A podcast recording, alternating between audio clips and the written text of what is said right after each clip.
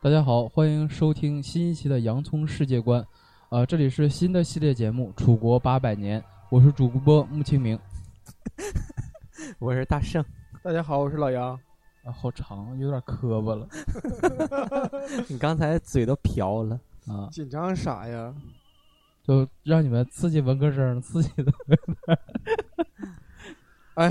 好吧，啊。老杨接着开正式讲，开始吧。嗯嗯，咱们这期节目呢，还是接上一期的话题啊。对你是从哪棵树上下来的？对，咱们上一期呢讲了讲了一点点儿，涉及到基因呐、遗传呐、这些事儿。对，那咱们就说吧啊，咱们说都知道说 DNA 这东西，说什么是 DNA？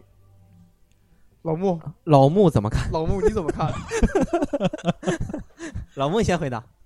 DNA 不就是那个，就是一种印有咱们那个各种遗传物质的那个那个双螺旋的那个东西吗？ 嗯，DNA 这个东西吧，要从最早往根儿上啊刨。嗯，这个人是谁呢？叫被称为遗传学之父，这个人叫孟德尔提出的。在这个人呢是一个教教士，嗯嗯，就是神神职人员。对，当时这他们也有医学知识。这就哥们儿主要是吧这些人这哥们儿吧，在自己在那个院儿里种了二点九万颗豌豆，啊，我估计没准儿啥晚上是什么来一帮僵尸啊什么的，是不是？啊，豌豆射 手，豌豆射手 啊，是研究出来，哎，怎么双发射手和单发射手和你三发看你们射手不寻一思样这啊些，我寻思就是晚上支个摊儿， 烤点串儿。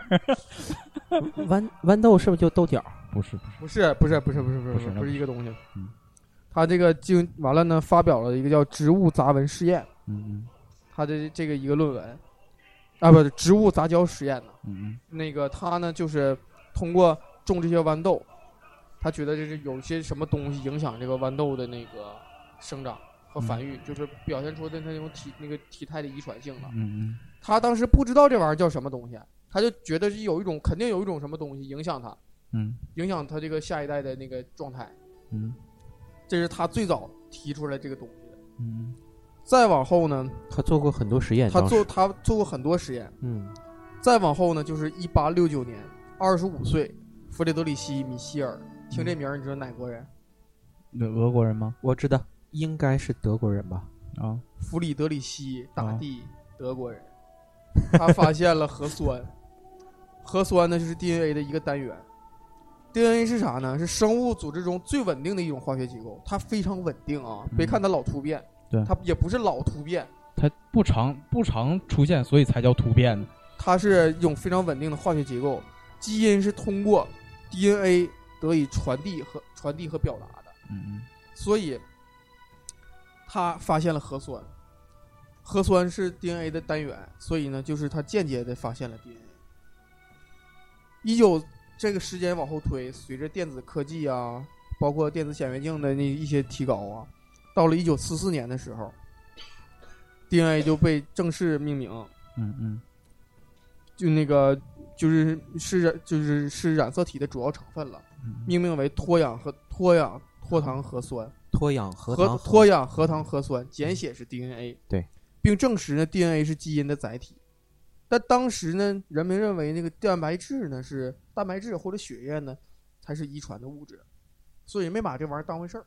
嗯嗯直到了1953年，詹姆斯·沃森和弗弗朗西斯·克里克这俩哥们儿发现了 DNA 的分子结构了，这就已经很晚了。从一八几几年一直到了1953年，嗯才正式确定出 DNA 的分子结构，而而且呢，就是把孟那个把孟德尔所说的这个物质，嗯，那个叫做基因，嗯他俩怎么整的呢？他俩发现 DNA 的结构啊非常非常复杂，他俩就通过实验室呢用各种各种各样的那种金属片儿做成这种 DNA 的分子形式。那个 DNA 是由四种核苷酸碱基构成的一种糖类结构，嗯，它包括呢两对儿嘌呤，两对儿嘧啶，就咱。高中的时候，我们学生物的时候都学过，怕记怕记错了呢，就告诉你两对儿嘌呤，两对儿嘧啶，哪哪两对儿呢？腺嘧啶，那个托那个苞嘧啶、鸟嘌呤和胸腺嘧那个不是，到点儿说错了，腺嘌呤、鸟嘌呤、苞嘧啶、胸腺嘧啶。我当时就这么老背错，到现在都没没记得那么死。啊没你嗯没事儿，还有人干脆没背呢。对 对，你干脆还有没学过的我呢。感觉前头这段就都是给我上课，对，我是给完全就给你在讲这个课，那个下回那个老穆可以来个求助场外观 众，我帮你答。咱们都说染色体呀、一会儿又说基因，又说染色体呀、又说 DNA 的，你是不是都唠迷糊了？是不是？染色体是啥呢？染色体是细胞核中独有的载有基因的物质，嗯，明白，它呈那个丝状呢或者棒状，由核酸和蛋白质组成。嗯在细胞的那个分裂的时候，它那个传递它这种遗传信息，明白了吧？那染色体和基因有啥区别呢？说一条染色体上呢有许多个基因，但是基因呢在染色体上呢是呈直线排列的。染色体和 DNA 又是什么关系呢？说每一条染色体只有一个 DNA 分子，就说白了就是每一条染色体上只有一个 DNA 分子。嗯，染色体是 DNA 的主要载体，明白了吧？而染色体呢，又是在细胞核中，就是说咱们的那个细胞核是最关键的，嗯知道了吧？呃，DNA 和基因又是啥呢？每个 DNA 上有许多基因，那基因是遗传效应在 DNA 的表现，明白了吧？他们是这么一个承接的关系。嗯明白听着来很绕，但其实呢，他们都有这些功能。那么咱都说了，老说突变突变导致的，上上一期咱们讲说突变导致人站起来哈。什么是基因突变呢？说细胞核 DNA 中啊发生基因突变，就是比如说这个东西运那个进行分裂，细胞分裂的时候，它这个分子是突然之间哎缺一轱辘，或者这一轱辘变了嗯掉了，就产生就是就就错误的 D 基因了吗？嗯错误的 DNA 了吗？它就是基因突变。基因突变，咱说人细胞分裂，它它都是那种一个变俩，俩变四个，四个变八个这种这种分裂方式。嗯它是否每一次分裂，咱们这种概率呢？时间咱都知道，比如说一个细胞多长时间分裂一次，嗯这个多长时间分裂一次，分裂完了之后呢，会是产生两个，它有一个概率能算出来，大约它多少个细胞分裂多少次的时候能出现一个突变。嗯明白了吧？那么细胞核中 DNA 只有细胞核中的 DNA 发生突变的时候才能往下传，只有这种情况呢，它才能发生突变，突变的概率极低，明白，你你就像你刚才说，它很它具有很强的稳定性嘛，大约十亿个核苷碱基中才会发生一到五十个突变，概率非常低。如果人天天突变，那地地如果这个基因天天突变，那这这世界上就不可想象了。就是人儿就各种各样儿了，对，这概率是非常低的。但是如果把这个 DNA 中累积的这个突变数量作为时间来计算计算，作为就是一种分子钟进行计算，那 DNA 就就可以成为一种工具，对不对？比如说，现在老穆，他现在身上某一个地方突变了嗯，而且恰巧在细胞核中已经遗遗已经遗传了这一段了。对，你是不是只有在精子中也有这个东西的时候，就是你家的小蝌蚪里也有这个东西的时 候，嗯，你才能传给下一代？就不用说那么猛，是不是才能传给下一代呀？对，你这下一代才能表现出跟你一样一样的吗？对，是不是？那么就是说，必须得有在这里得有，明白明白，这就是咱们讲的这个概念啊。嗯那么通过研究人类现在咱们身上的这些基因工程这些东西，你能不能推算出你几代人之前、几百代人之前、几几多少代人之前它是什么样的？因为它的信息完整的传递到你这儿了。嗯嗯对不对？对，它的每一个每一段基因，你都和它是有相同的地方。对，是不是对？咱们讲人呢，有多有二十三对儿，四十六条染色体，父母是等量遗传给孩子的。对，为什么骡子骡子那个没有后代呢？它是单数的，嗯那嗯，么它是双数的，它传不下去。结合完了之后，它结合就是父母双方结合之后，它是单数的，传不下去，必须得是双的一对儿的，一对儿一对儿染色体。才嗯明能白，往下传。所以，通过这个研究的东西，直接就可以研究出咱们人的这些东西。咱们就直接往下讲。咱们上一期讲到说亚当和夏娃对，提过提过这个东西哈，嗯啊 还提过，提过这两个人，一九八七年，《自然》杂志中发表了一篇论文，叫《线粒体 DNA 和人类的进演化》。《嗯嗯，自然》杂志应该都知道吧？知道。相当高大上了，可以说是现在世界上生物学最权威的杂志了。嗯，是不是？注意啊，一九八七年，嗯，已经离现在很近。很远了。实实际上那一那个他的意思是那个跟老杨生日差不，呃就是出生的时候差不多。啊，对对差不多，嗯差不多啊，基本上就是这样。嗯、他们发表了这个论文，他们认为说人类的起源只有一个，在可能是在非洲，时间呢大约是在二十万年内，嗯就是通过他们一些非常复杂的计算嗯算出来，大约是在二十万年，在非洲。那说他这非洲的这个是怎么来的呢？有没有你你有没有想过这非洲是怎么来的？嗯，我你要大哥，你想想他这非洲是咋来的？嗯你是说那个就是他的结论说，人类起源只有是一个，可能是在非洲，时间是二十万年内。那肯定就是挖掘出什么了呗？不是他就是利用现代人的东西对就能算出来。他他的意思就是像老杨刚才之前讲那些意思，他我觉得应该是他大量的使用就是人类就是咱们现代人的样本，然后往前推算中间一样的东西，然后根据那个一样的东西定位当时我我猜啊，我是这么猜啊，呃，可能当时比方说的。你的那个当时人类的结构，然后从而推算出来，他可能当时比如说吃什么呀，或者当时应该有一个什么皮肤上或者之什么之类的表现，从而定位出它的那个就是那个那个就地理位置。我猜是我是这么猜的，他是这么做的，他在全世界吧抽了不同的人群，嗯一百四十七份人体胎盘的样品，嗯啊啊他在这里面发现所有的线粒体都指向一位非洲的女性祖先，啊，他直接就倒到这个人儿是吗？就是这一百四十七个人里头都相同的含有这个线粒体，其他的线粒体呢都不见得有，但是唯有这个线粒体都有。嗯，而且这个线粒体直接指向了一位非洲的女性，嗯时间呢，就大约是二十万年内。嗯啊啊，它通过一个非常复杂的计算进行一进行计算出来的，嗯通过计算机计算的。咱们说这这个线粒体就被命名为夏娃线粒体，啊啊这就是所谓他们找到夏娃了。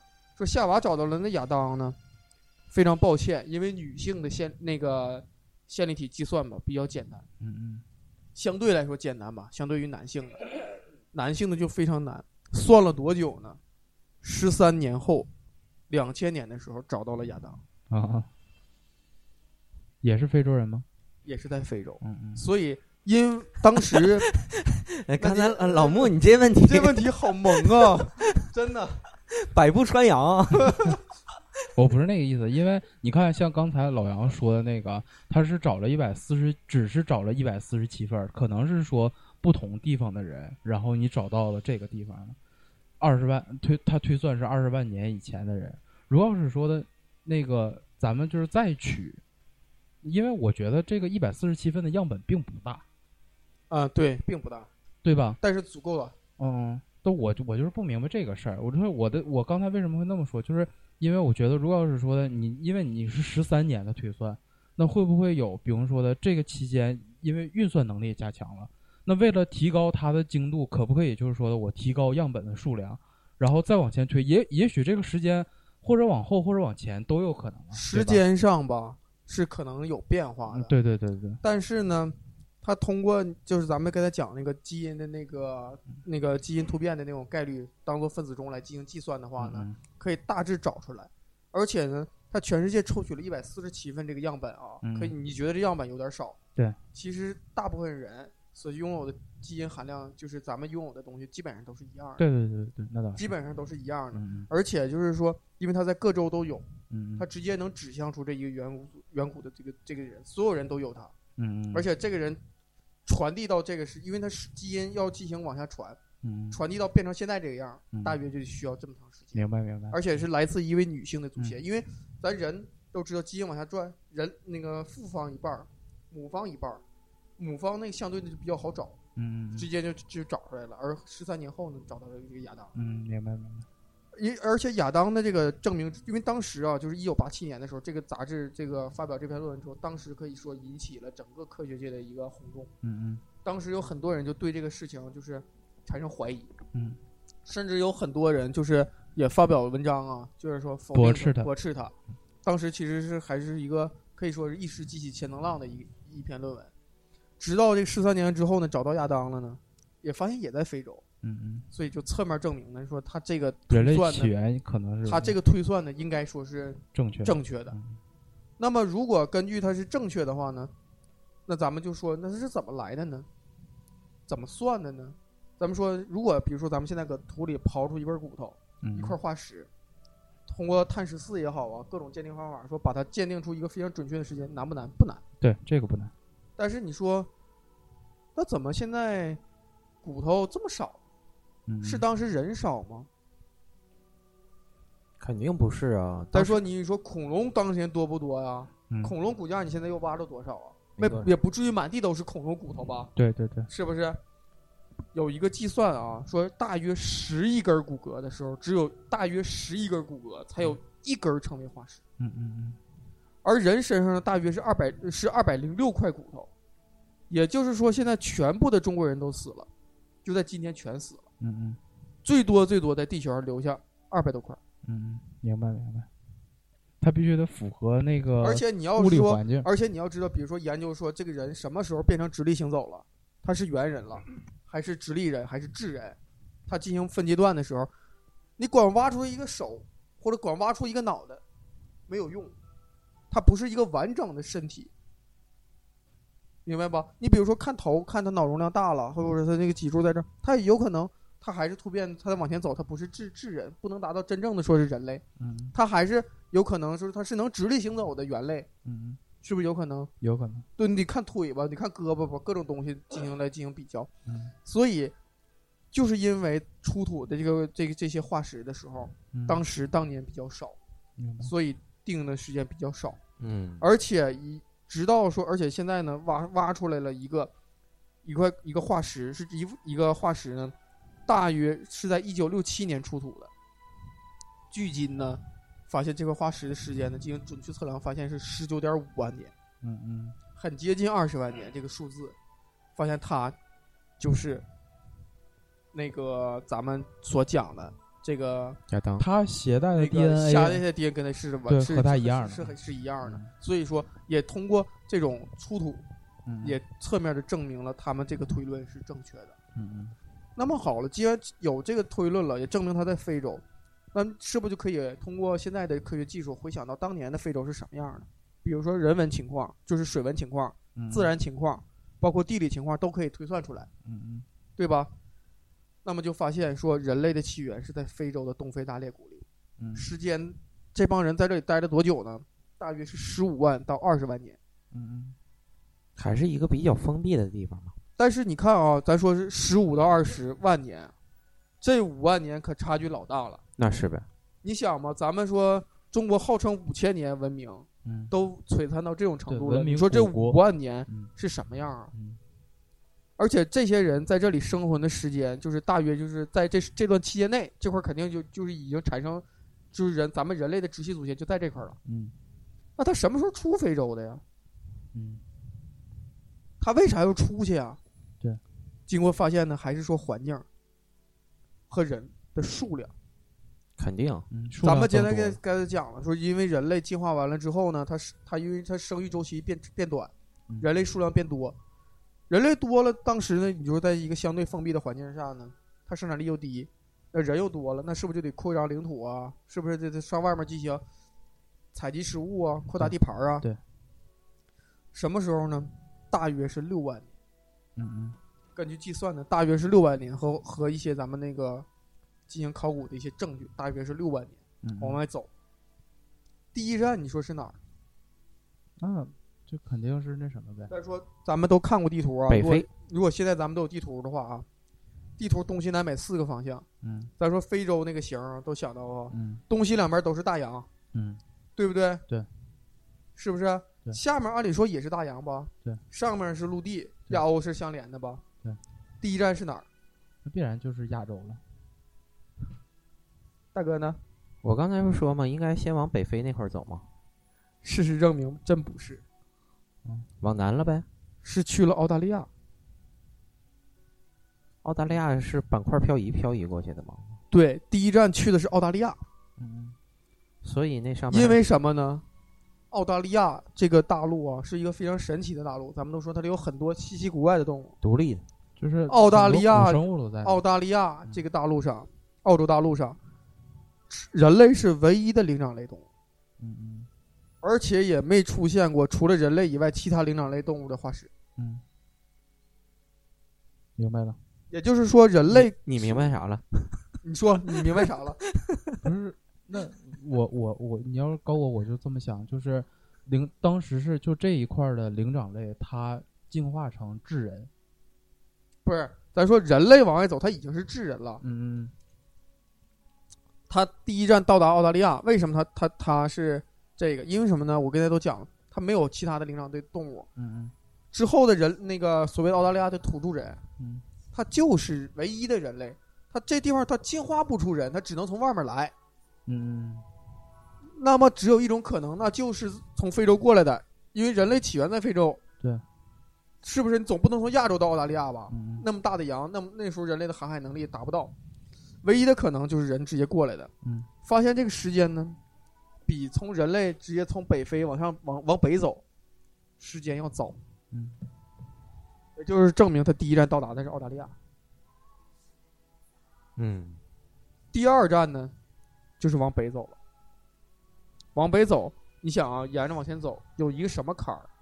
东非大裂谷，嗯咱们都学过，嗯这边不就埃及吗？对，埃及边上有什么呀？有一个世界上著名的一个东西，一个地点运河，叫做撒哈拉沙漠。嗯这个撒哈拉沙漠成为阻止人类往前走、扩展人类到世界各地的最大的一个障碍。障碍到什么程度呢？就是发现呢，就是现在通过这个这个非洲，就是撒哈拉沙漠之后，嗯发现了人类出去的了，但就是在二十二十世纪三十年代，在以色列的喀尔梅山发现了十一个到十二个遗骸，时间大约是十二到八万年，嗯发现这遗骸，但是发现呢，咱们现在的人呢不是他们的后代，通过基因测算发现不是他们的直系后代，嗯也就是说，最先走出去在以色列的喀尔梅山这十一个到十二个人的遗骸，不是咱们人类的祖先，他们就灭他亡们的了后代没有。他们要走出来活着，那他就们走出来了，在那儿生存了，但是他的后代没有存活下去，嗯明白了吧？明白那也就是说，第一次人类走出去就失败了，就是从往北走这个路线，最开始走出去一批人没活下来，失败了。什么时候又走出去呢？六万年，嗯六万年又走出去的时候，就到了澳大利亚，就第一站到了澳大利亚。嗯在之后四点五万年的时候，就是大约就是在那个小冰期的时候，就是他通过那个小冰，人类那时候有个小冰期，嗯他到了澳大利亚。在之后四点五万年的时候，第二次向东就走了，就走了出去了。这回这人就活了，是咱们的人。嗯咱们都知道说那个往前走，是不是就过了那个撒哈拉沙漠，再往前走，是不是到以色列巴勒斯坦那地方了？嗯以色列、巴勒斯坦、耶路撒冷，是不是现在争的可挺厉害？对，耶路撒冷真是人类的圣城，嗯因为人类通过撒哈拉沙漠之后，在那儿立根儿了，嗯就在那儿。因为你看，那不卡尔梅山就在以色列吗？嗯真就在那儿立根儿了，那真是人类的一座圣城。嗯你看，好多三大宗教都在那儿起源，它并不是随便起源的，嗯因为人类往前走的时候就到了那儿。往继续往前走呢，大约四万年的时候，人类进入西伯利亚的地方。嗯就到了西伯利亚了，就是到俄罗斯这边了。嗯那说在那个非洲这边人直接到了到了这边走了多长时间呢？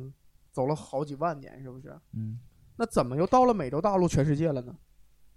咱们咱们原来上课上学的时候都觉得说，印第安人也是黄种人，他是不是跟中国人一样？是不是中国人过去的啊？嗯是不是？经过现在的这个 DNA 测算，应该不是。他不是。嗯为什么不是呢？因为咱们的那个基因测算告诉咱们，它不是。那它是谁的？谁跟谁是一一拨人呢？欧洲人。啊明白？跟欧洲人是一拨儿人，也就是说拉登和布什他俩是一他俩是一个祖先的，嗯嗯，能理解吧？能嗯他们呢是通过西伯利亚过去的，过到美洲，过到美洲大陆。这个时候的人类其实已经是很进步了，就比如说在这个时候的西伯利亚就出土了一种，就是人类做的实质的一些工具，就比如说最著名的一种武器叫做科洛维枪头，嗯，就专门捕杀动物的。等到人类呢通过西伯利亚呢，就那个白令海峡的一个路桥就到了非洲，就到了南美洲，嗯，到了美洲大陆吧，北美北美美洲北美到了北美洲，这个北美洲大陆的时候通过的人，根据现在的那个最，因为现在已经找不到最早最早的那些那个土著的那个那个印第安人了，嗯已经没有了，基本都撒娇了。嗯，但是根据他们现有的那些数据进行计算呢，大约当时通过这个桥活着到达美洲大陆的人，大约是十到二十人。这个数字呢，可能不一定准确，嗯但是呢，大约就是这十到二十个家族，明明白了吧明白明白。但是数量绝不会特别大，嗯就是再多也不会超过一百多人儿。这波一百多人儿到了这儿之后，因为他拥有了当时拥有当时最先进的武器，就是克洛维枪头。美洲大陆啊，全部都是哺乳动物，嗯这帮人呢，就像是就像是一一个五天没吃饭的人跑到金沙去吃一顿饭一样。嗯，那就往死了杀，因为没有敌手对。咱们都知道，现在美洲大陆没有马，最早的时候美洲大陆是没有马的，唯一的那个能干点活拉东西是就是那个羊驼，就是俗称草泥马那个东西。他们过去之后，在一千年内用克洛克洛维枪头杀掉了四分之三的大型哺乳动物，嗯这其中包括马，所有东西全杀干净了，杀掉了四分之三。就直接给灭绝了是吗？对，就是他们当时那就是吃，那就杀呗，打呗，打完完了就吃，吃完接着生嗯，就繁育吧。大约就是杀掉了四分之三的哺乳动物，直到一万年后，十五世纪啊，西班牙人来到了之后，才带来了马，他们才再次看到了马。嗯咱们说他过去的时候，一直到十五世纪，大约过了两万年，在美洲大陆生活。过去的之前是一十到二十个家族吧，啊，一百多人左右。结果到十五世纪西班牙人到那时候，你知道整个美洲大陆大约有多少印第安人吗？对，几百万，嗯有吗我我感觉得比那个多，我就猜几百万。五千万到七千万人，哎呦我的天！你就想这个人类多么恐怖的繁衍能力。其实，与其说人类征服了自然，倒不如说人类征服了自然。嗯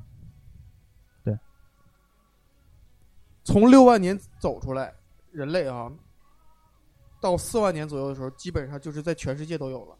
在一万年的时候，一万年左右的时候，人类就开始自己发展的农业嗯，发展的农业了之后呢，人类就有了自己固定的栖居地。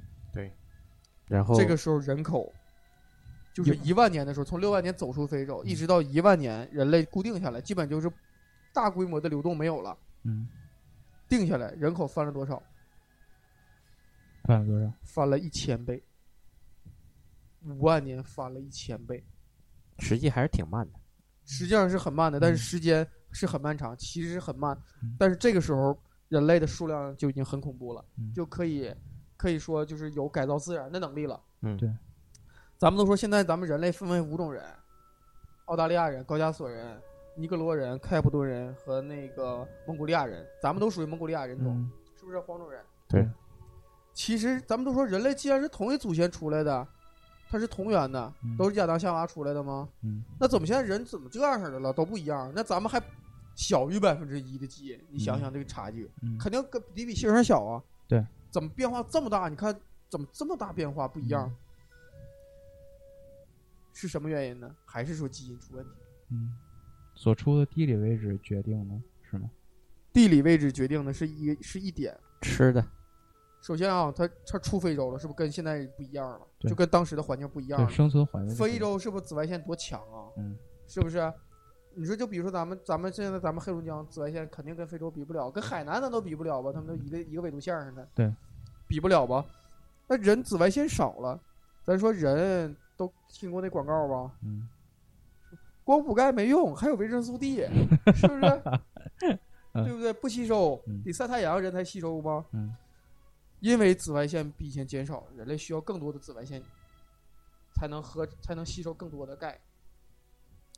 但是你的，咱们都知道啊，黑人患皮肤癌的概率和白人患皮肤癌的概率谁呀、白人大大大于黑人。对，为什么？是因为白人的这个皮肤的肤色能够吸收更多的紫外线，嗯是咱们一个基因突变了，这个基因被命名为 MCIR 基因，这个基因导致了人的肤色，因为咱们不许那个照不了那么多的紫外线了，但还需要那么多紫外线去合成维生那个去去去去维持咱们人体的正常运转，那么就需就需要把它变成白皮肤，能吸收更多的越来越白，嗯变成白色的皮肤来吸收更多的紫外线。嗯嗯这就是导致人咱们的肤色不一样，知道了吧？而且咱们人类一直到现在为止，咱们之所以说全世界人类都来自于同一物种，因为你看咱们中国人可以跟黑人生出孩子，美国人、白人、欧洲人、白人也可以跟黑洲、呃非洲人生出孩子，嗯，咱们亚洲人也可以，是不是？对啊，他们都可以进行繁育后代，而唯而咱们的皮肤、毛发、外观、身高都产生了很大的变化。嗯其实自然界也有一种平衡，比如说举个例子，都知道姚明，嗯，姚明的夫人叫叶丽，姚明多高不用说，两米多，嗯叶丽也很高。对，姚明的父母是多高啊？他爸好像一米九十多吧，他妈一米八十多，他都父是母也很高，对也都很很高高，嗯但是姚明比他父母高吧？对啊，是不是？那如果说姚明现在娶了叶丽，叶丽比他妈还高，比姚明的妈妈还高，嗯那他俩生的孩子理论上是不是应该比他俩还大？对，其实不是。不一定，如果要是这样的话呢，你会发现，如人说会越来越高。比如说老穆，你现在你现在一米七一米七十多，嗯你找对象找媳妇儿，咋地你不能找个一米四的吧？嗯是不是？咋地大约一米五十五以上吧？嗯是不是？那你是不是比如说你下一代比你还高，他是不是得更提高对择偶的标准更高？对，那你就这不成？那你矮的呢？是不是？那你不能比如说你现在一米一米一米七，你不能找个一米九的女的，嗯对不对？打个 比方倒是也可以，啊，对，倒是也可以。那你是不是不能找一米九的？嗯你那个正常来说都对对都不对找嗯。那你说越矮找越矮的，越高找越高的，那最后是不是人就变成这高都人和矮人了？对，实际上不是，嗯它会它会在基因通过这种方，它会自动进行调节你，嗯不会出现巨高的人越来越高，嗯也不会出现巨矮的人越来越矮。嗯，它会就是让你在一个正常范围之内，对，在一个正常人的范围之内，大自然是很奇妙的，嗯这就是咱们人类的这个基因所导致的人类往外走的这一个过程。我为什么要这么说呢？这是这就我往下讲，咱们将来要是要讲下一期，为什么我一定要讲咱们是从哪棵树上下来的？咱们会发现人类历史往前发展，其实人类所谓的人类历史就是人类生衍繁殖的一个历史，与大自然搏斗、自强不息、生生不息的一个过程。嗯，所有的都是，所有的都是，你会发现人类在某些行为上其实是一致的，嗯比如说，在早期的人类都会出现一些叫做奇迹的那个一些年代，比如说大金字塔、嗯巨石阵啊、万里长城啊，嗯你会发现全世界人类在某一时期会同时出现造一些非常奇怪的东西，嗯嗯而且整个人类社会发展，你发现咱们这边儿商鞅变法的时候，同时在欧洲亚历山大大帝也在变法。嗯秦帝国灭亡的时候，亚历山大大帝那个亚历山大帝国也昙花一现，瞬间崩塌。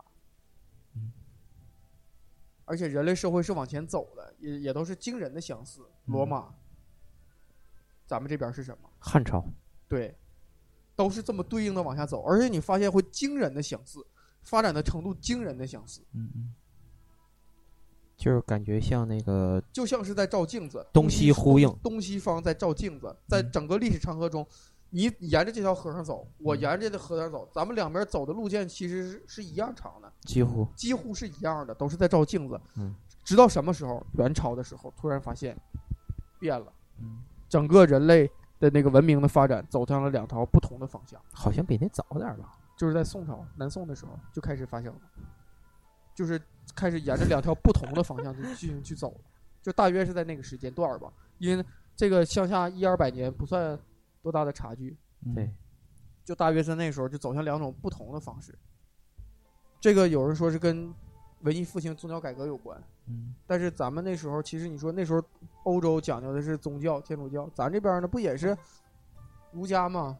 对，对不对？不也是一样这样的吗嗯？这么往前走，人类之所以最开始的历史惊人的相似，是因为人类走到世界各地之后，人类的发展情况基本上是相似的，都沿着一个文明的方向进行进行发展，等到后来发生了区别。嗯嗯，而中华人民就咱们中国的文化，咱们中国人每一个血孔里、毛孔里、每一个血管里、每一个每一个血管里都流淌着中国的文化基因。嗯研究楚国，咱们说已经过去很多年了啊，嗯甚至可能有些人说，这个东西讲一讲有什么意义啊？嗯但是不一样，当时某些人的一些行为习惯，咱们现在的人还在干，嗯而且甚至后来在历史上反复的发生。嗯历史吧，往往其实没有真实。你说我讲这些东西，也许是真的吗？也不好说。怎么讲呢？说有容易，说无难。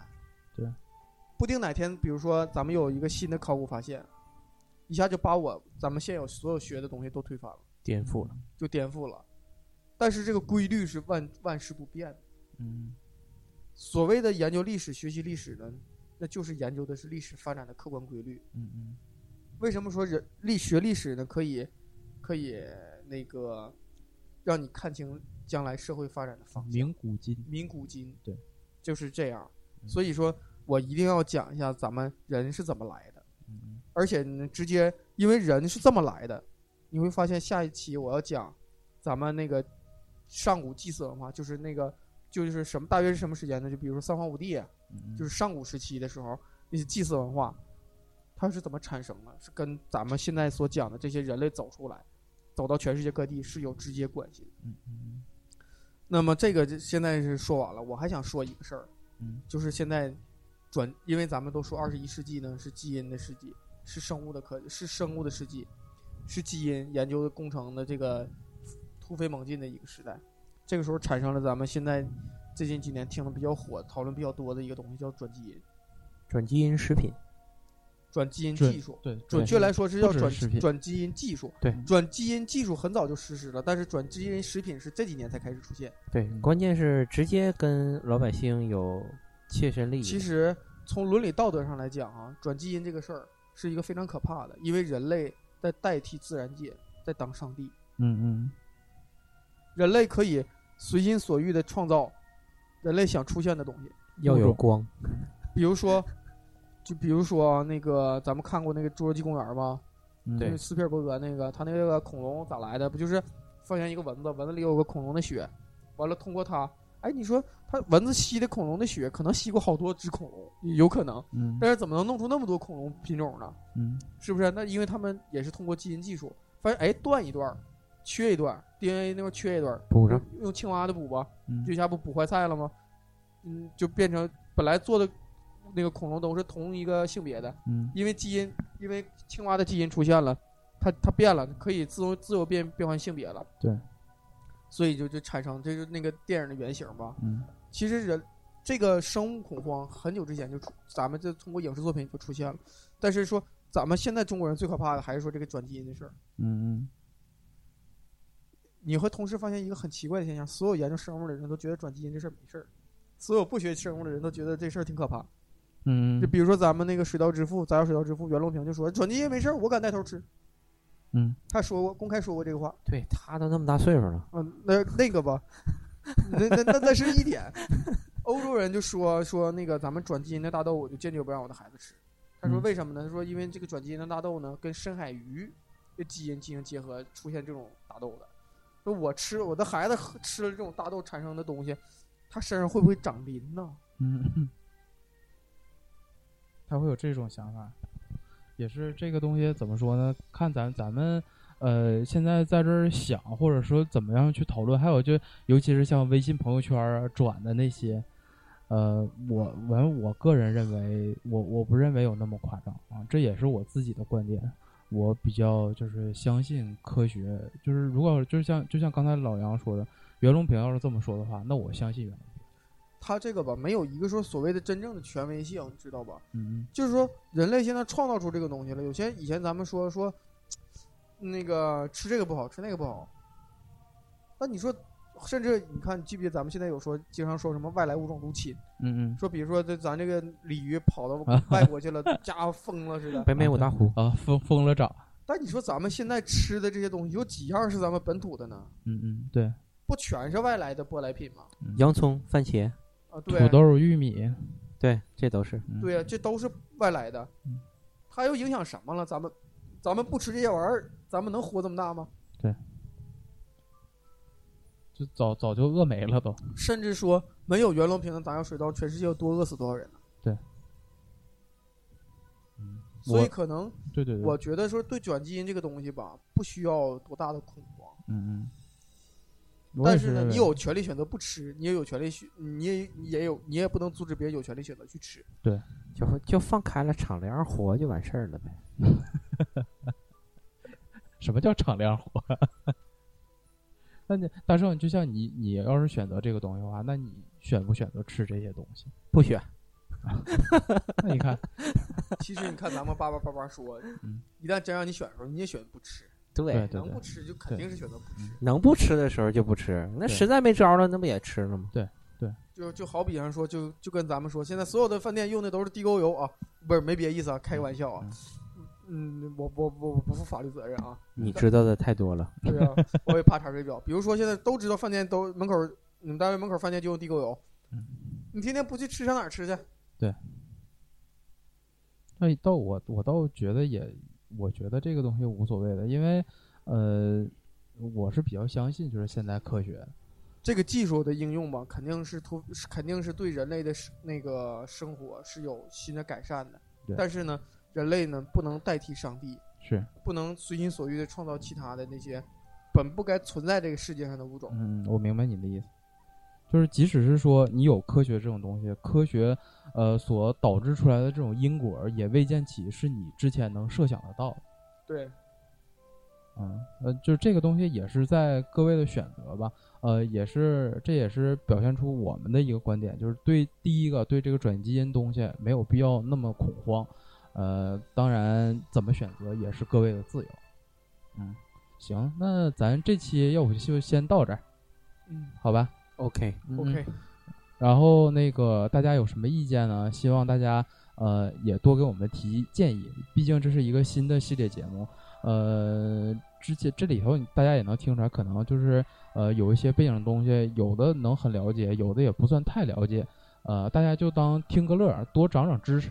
嗯，行，那咱这期就先到这儿，好吧？好好的，啊再见，各位拜拜。拜拜。再见。嗯，哎，我感觉咱之前讨论那个就很有道理。以后吧，咱们这个系列节目也可以叫“老穆你说的就不对 不是你自己否定你自己 呢，不行，是不是？对，”，就是老穆你怎么看？